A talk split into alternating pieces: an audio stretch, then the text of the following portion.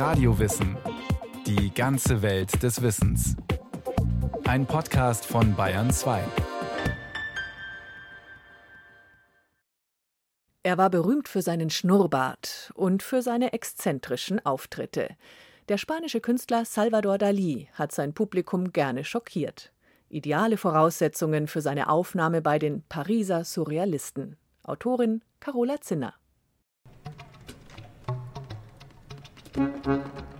Für mich ist Salvador Dalí, so obstrus manche seiner Sachen auch sein mögen, das einzige Malergenie der Epoche und der einzige, der sie überdauern wird. Ich glaube, dass seit den alten Meistern niemand solche Farben gefunden hat.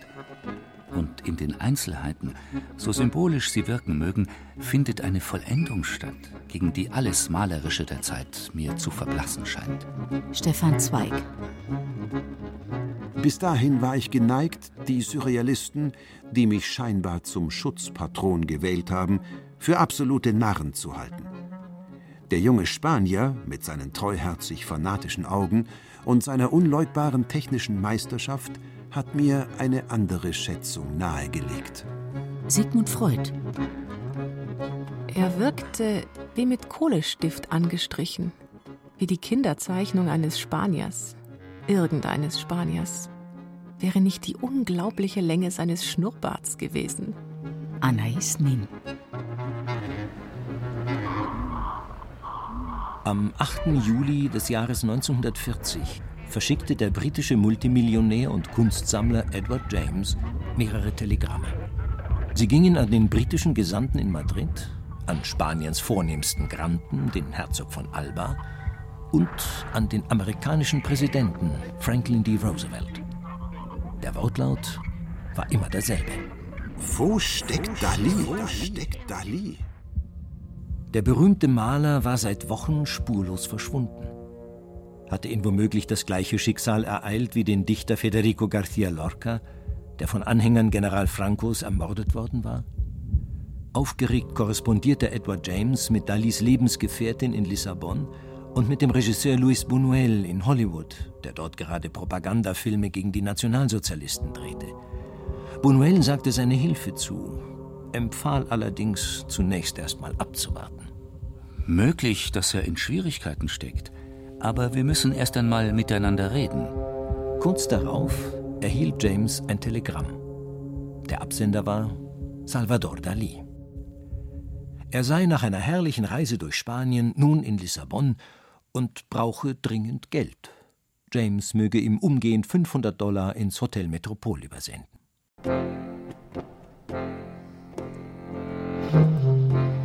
Ich habe alle Dramen und Abenteuer des im Wahnsinn durch die Welt irrenden Geistes erlebt und immer wieder meinen Weg gefunden. Ich bin der ewig Wiedergeborene, der aus jedem Hinabtauchen in die Abgründe des Unbewussten stärker und lebendiger hervorgeht. Dali ist die erhabenste Persönlichkeit, die es gibt. Und ich bin Dali. Salvador Dali, geboren am 11. Mai 1904, war einer der bekanntesten und erfolgreichsten Künstler des 20. Jahrhunderts. Er arbeitete mit dem Fotografen Man Ray zusammen und mit der Modemacherin Elsa Schiaparelli, mit Alfred Hitchcock und Walt Disney. Berühmt wurde er mit Bildern, die zerschmelzende Uhren zeigen, Riesenköpfe, die auf dünnen Krücken in einer weiten Landschaft stehen, Frauenkörper, aus denen Schubladen herausragen. Die Werke, die wie bildliche Manifestationen von Träumen erscheinen, erhalten durch Dalis exzellente Technik im Stil der alten Meister eine zusätzliche Wirkung. Dazu die Surrealismus-Expertin Dr. Annabel Görgen-Lammers, Kuratorin an der Hamburger Kunsthalle. Er hatte wirklich die Möglichkeit, durch Lasurmalerei mit feinsten Haarpinseln und häufig auch mit Lupe gemalte Bilder in fast fotorealistischer Manier zu malen. Und das macht ja gerade das Faszinierende aus, dass er fast fotorealistisch genau Dinge schildert, die aber anders gesehen sind und zum Teil auch neu und doppeldeutig gesehen werden können. Ich war, wie mein Name Salvador andeutet, für nichts Geringeres bestimmt, als die Malerei aus der Leere der modernen Kunst zu erretten. Und dies in der abscheulichen Epoche automatischer und zweitklassiger Katastrophen, in der wir das Unglück und die Ehre haben zu leben.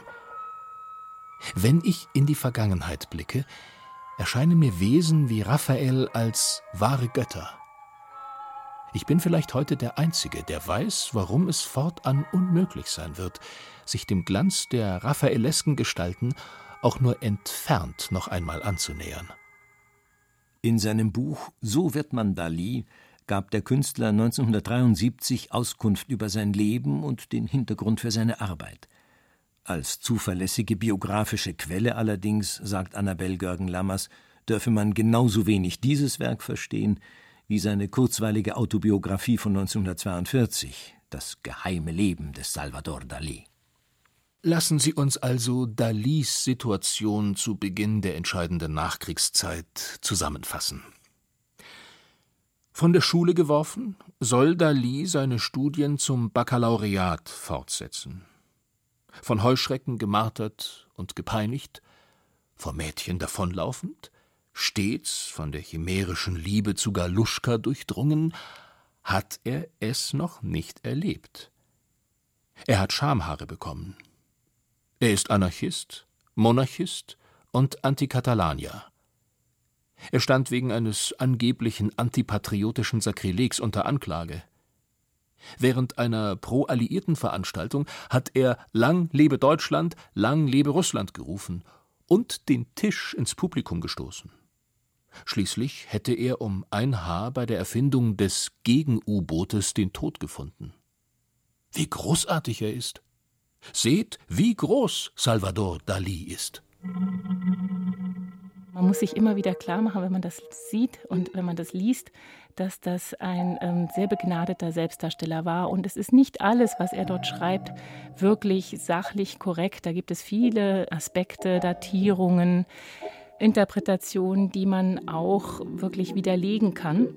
Briefe hingegen bieten ein relativ realistisches Bild von Dalis künstlerischer Entwicklung in den 1920er und 30er Jahren. So berichtet etwa Luis Buñuel 1929 einem Freund von der Entstehung des gemeinsamen Filmes Ein andalusischer Hund, jenem skandalösen Meisterwerk, das Dali wie Buñuel mit einem Schlag berühmt machte. Wir haben zusammen an dem irrwitzigen Drehbuch gearbeitet. Natürlich musste ein roter Faden her. Dali erzählte, ich habe letzte Nacht von Ameisen geträumt, die über meine Hände krabbelten. Und ich sagte, mein Gott, und ich habe geträumt, dass sich jemand das Auge aufgeschlitzt habe. Da haben wir unseren Film. Fangen wir an. Glaube, dass Dali wirklich die Menschen extrem inspiriert hat, dass er Sachen aufgegriffen hat, exaltiert, übertrieben, ermöglicht hat, aufgesprungen ist auf jede Idee. Mit dieser Begeisterungsfähigkeit, dem Hang zum Absurden und seiner überbordenden Fantasie wurde Dali auch zur treibenden Kraft des Surrealismus, jener mit Dada verwandten künstlerischen Bewegung, die das Absurde, Traumhafte und Unbewusste in den Mittelpunkt stellte.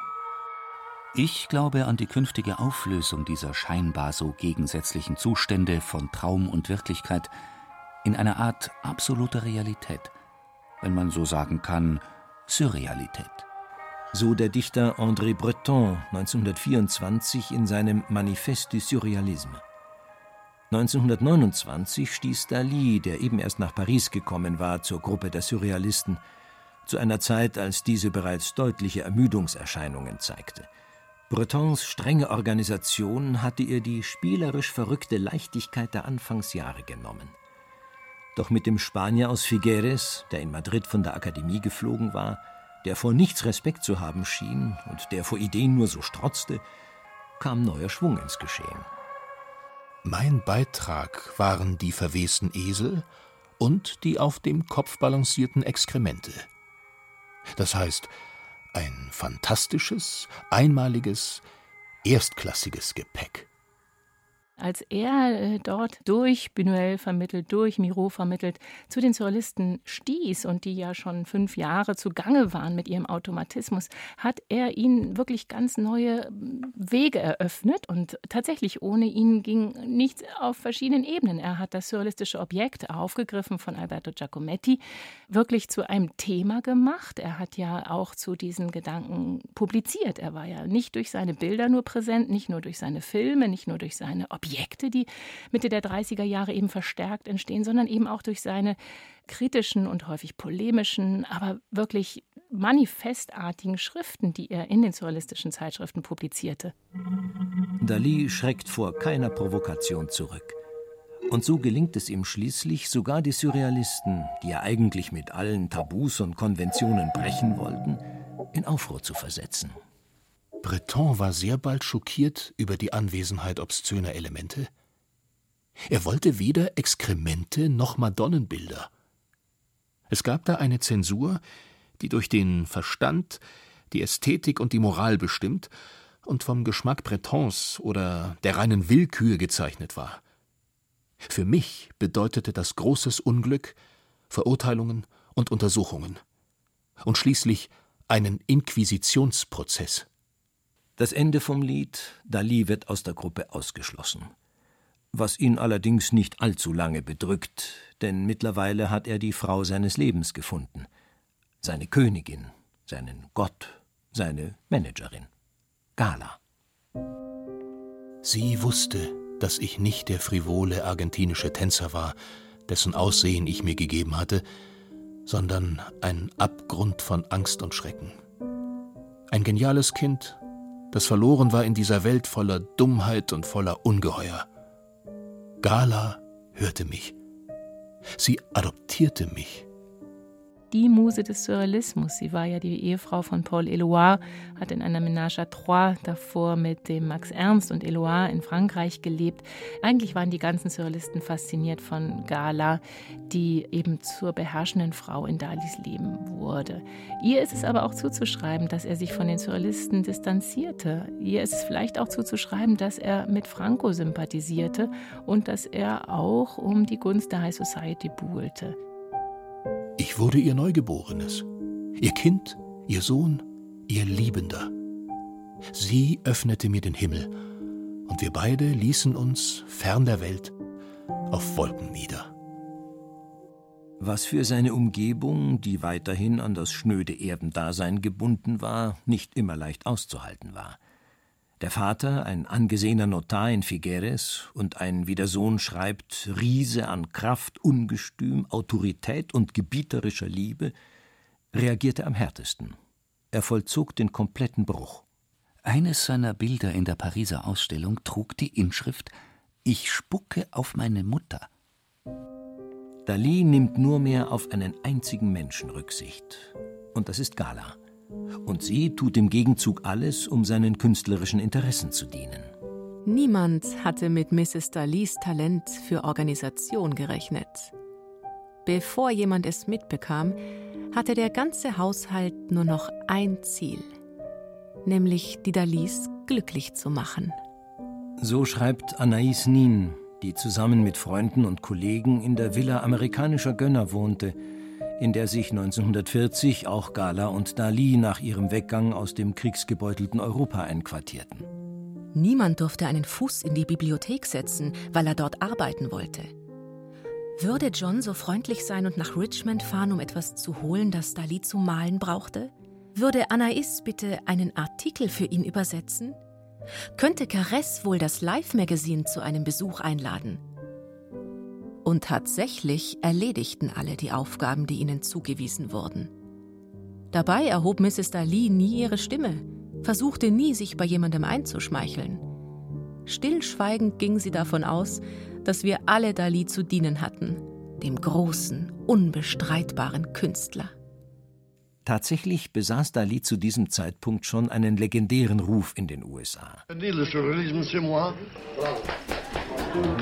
Bereits 1936 war sein Porträt, aufgenommen von Man Ray, auf dem Titelblatt des Time Magazine abgebildet gewesen. Ohne Salvador Dali, diesen gut aussehenden 32-jährigen Katalanen, mit der sanften Stimme und dem gestutzten Filmschauspieler Schnurrbart hätte der Surrealismus nie einen solchen Erfolg in den USA verbuchen können. Dali hat sich in allen Gebieten kreativ betätigt, äh, groß im Design später, aber eben auch früh schon hat er über das Medium Ausstellung nachgedacht. Und die Surrealisten waren wirklich spektakulär in der Frage, wie die Ausstellung als Werk inszeniert werden kann. Denn ihnen war klar, der Ausstellungsraum ist kein unideologischer. Jede Art des Ausstellens ist ideologisch, ist politisch, macht etwas mit dem Betrachter. Und darüber haben sie sehr, sehr intensiv nachgedacht und sind zu spektakulären Lösungen gekommen. So 1938 in Paris. Dali war da intensiv dran beteiligt und hat zum Beispiel sein berühmtes Regentaxi vor der Ausstellung platziert, in dem es regnete, nicht außen, sondern innen. Und ähm, in dem Schaufensterpuppen dekoriert waren, über die echte, schleimige Schnecken wanderten, die Salat fraßen und der hübschen Dame eben über das Gesicht zogen. Also er hat da Mittel verwendet, die für die Zeit absolut provokativ waren und die bis heute eigentlich unübertroffen sind. Provokant, bunt, überraschend. Dalis Werke scheinen wie geschaffen für das schnelle, aufregende Leben in New York. Ein Telefon, auf dem statt des schwarzen Hörers ein lebensgroßer roter Hummerhut, ein rosa Sofa in der Form von Mae Wests Lippen, der Hut in Form eines Damenschuhs. Alles, was er kreiert, wird hier mit Begeisterung aufgenommen, konstatieren die alten Weggefährten pikiert. Das ist sehr spannend. Die Surrealisten verstanden sich ja eigentlich als dem Kommunismus sehr nahestehende Gruppe. Andererseits waren sie natürlich angewiesen auf die Verkäufe ihrer Bilder, aber sie wollten eben Kunst revolutionieren. Sie wollten, dass Kunst kein Anlageobjekt ist, kein Designprodukt wird äh, und nicht unter dem Einfluss der Händler entsteht. Sie wollten Kunst als Recherche, als Forschung verstehen und damit auch mehrere Werke schaffen, die eben nicht auf dem Kunstmarkt gehypt werden. Und gleichzeitig waren sie von diesen Verkäufen abhängig und waren selber im Kunsthandel tätig. Und natürlich wurde das sehr, sehr beäugt, was Dali dort angefacht, sicher auch von Gala, der das Geld überhaupt nicht unwichtig war, auch die Nähe suchte zu der reichen High Society. Und das machte Dali eben sehr, sehr professionell fast und sehr erfolgreich. Er wusste sich auf dem Parkett zu bewegen.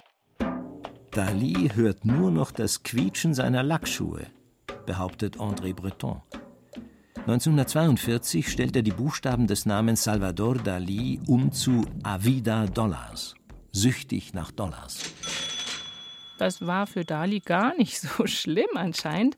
Der Spott rührte ihn kaum und er signierte sogar einige seiner Bilder unter diesem Namen. Das ist auch wiederum typisch Dali. Er nimmt die Angriffe und wendet sie um und macht eigentlich noch mal mehr Geld draus. Ein anderer Vorwurf der Surrealisten, der aus heutiger Sicht schwerer wiegt, ist Dalis Fable für zeitgenössische Diktaturen. Er verewigt in einem seiner Werke Hitlers Nase, in einem anderen Lenins Hinterteil.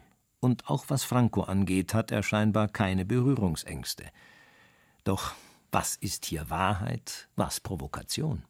Die Politisierung von Dali muss man, glaube ich, sehr differenziert sehen. Dali hat sich selber immer als unpolitischer Künstler dargestellt und er schreibt später in seiner Autobiografie, man forderte von mir, ich soll mich endlich entscheiden, Stalinist, Stalinist oder, Hitlerist, oder Hitlerist zu, werden. Zu werden.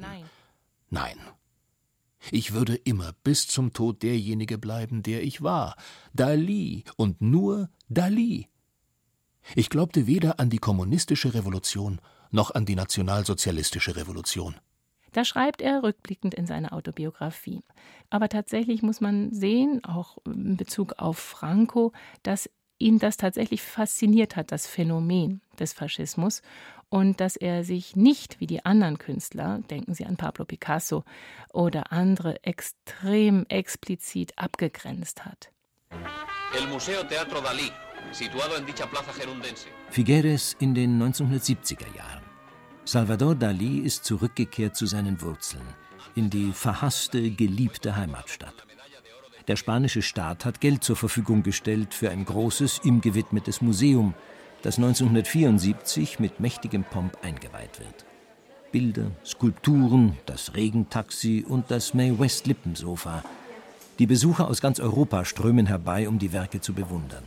Vor allem die Jugend ist fasziniert von dem Mann mit den absurd in die Höhe gezwirbelten Schnurrbartenden, den Antennen ins All, wie er sie nennt. Diesem Künstler und Provokateur, der sich schon immer für die sexuelle Freizügigkeit ausgesprochen hat, die jetzt so hoch im Kurs steht. Der sich in bunte Gehröcke kleidet und scheinbar der Beweis dafür ist, dass man auch im Alter noch jede Menge Spaß haben kann. Gala geht mittlerweile andere Wege und er umgibt sich mit schönen jungen Männern und Frauen, darunter auch das androgyne Supermodel Amanda Lear, das auch als Sängerin Karriere macht. Einige Jahre nach Dalis Tod im Jahr 1989 wird sich Lear dann der bildenden Kunst zuwenden. Querido Dalí, estamos en el último capítulo de tu vida. Voy a ver al hombre, al alma que hay dentro de este cuerpo. ¿Tú estás seguro de ti mismo? No. Bei seinen öffentlichen Auftritten spielt Dali gerne den Clown. Für die Fotografen legt er den Kopf zurück und rollt dramatisch mit den dunklen Augen. Auch für Schokoladenwerbung ist er sich nicht zu schade. Hauptsache, der Rubel rollt. Je suis fou du chocolat Langven. In diese Zeit fällt auch der letzte große Tabubruch des Salvador Dali. Er signiert Tausende von leeren Papierbögen, die dann später ohne sein Zutun bedruckt werden können. Für die Kunstsammler, die in jenen Jahren für teures Geld seine handsignierten Drucke erworben haben, ist das ein Fiasko. Die Werke haben durch die Aktion ihren Wert fast völlig verloren. Doch auch die verheerenden Aktionen dieser letzten Jahre können nichts ändern an Dalis herausragender Bedeutung, sagt Annabelle Görgen-Lammers. Seine Bilder sind nicht nur in die Geschichte der Kunst eingegangen, sie prägen auch bis heute unsere Alltagswelt. Was Dalia macht, wenn er ein Hummer auf ein Telefon setzt oder eben in seinen Doppelbildern zeigt, dass eigentlich alles Sehen immer Interpretation ist, wie sich Unheimliches in die Wirklichkeit einschleicht und sich sozusagen verschiedene Wirklichkeitsverständnisse überlappen, dann macht er etwas, was wir gerade anfangen mit den virtuellen Welten zu erleben. Da wird eine Surrealität oder eine Virtualität in die Realität implantiert. Und genau daran hat Dali gearbeitet. Das Publikum ist dem Schund, mit dem es täglich abgespeist wird, unendlich überlegen. Die Massen haben immer gewusst, wo echte Poesie zu finden ist. Das Missverständnis ist einzig durch jene kulturellen Zwischenhändler entstanden, die sich mit ihrem hochfahrenden Wesen und ihren herablassenden Schaumschlägereien zwischen den Schaffenden und das Publikum drängen.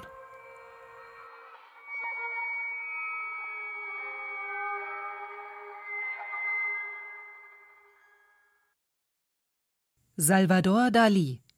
Carola Zinner porträtierte den spanischen Ausnahmekünstler. Es sprachen Axel Wostri, Christian Baumann, Anna Greiter, Friedrich Schloffer und Peter Veit. Ton und Technik Christine Frei. Regie führte Eva Demmelhuber. Redaktion Andrea Breu.